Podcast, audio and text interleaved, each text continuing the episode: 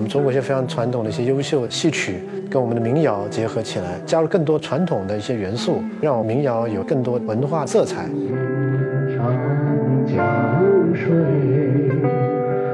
我们这乐队已经是第三波的队员了。我们的小伙伴他们都是业余来玩音乐的，他们都有本职的工作，他们有的是公务员，有的是国企的职员，有的是事业单位的，有的是琴行的老师。其实还是因为喜欢，因为爱好聚在一起。我倒没有想过组过乐队，我年轻的时候想做歌手，一度有想把它当做自己的工作，但是家里不允许。因为他的这个能够成功或者能够，呃，让你生活带来比较稳定的生活，这个可能性比较小，所以那时候我去做了几天的歌手，然后被我被我被我妈妈带回，然后完成你的学，完成你的工作，你有一定的事业，你想干嘛干嘛去，那所以我就接受我妈妈的建议，就是说认真念书，好好工作。那现在各个方面都比较完整了，我想过去很想做歌手。然后又认识了一些小朋友们，他们在玩乐队，他们叫我加入他们，所以我就加入他们，开始零点四六摇滚，然后开始走民谣，一直玩到现在。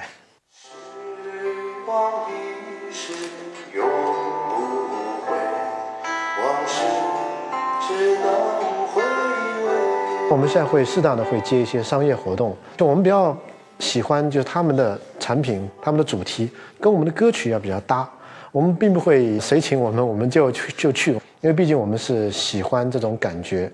呃，享受那个歌唱的那个过程。那如果因为为了挣钱，那可能我们就跟很多商业团队、专业团队一样。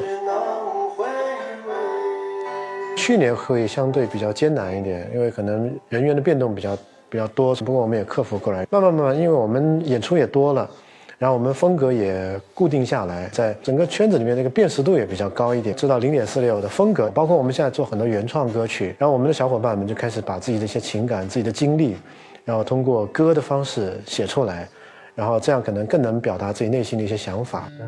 有扇窗，推开都是花。拨片的厚度是零点四六毫米，那我们就把它当做我们乐队的一个符号。然后那个拨片它又很像一个心形，然后就代表我们对民谣、对歌曲那种喜爱，用我们的心来弹奏民谣，再来歌唱民谣。所以我们用这个零点四六作为我们整个乐队的名字。唱歌很多是一种内心的感觉，我们还是带着很大的一种情怀在做这个乐队。心里有扇窗，推开就是你。笑也在，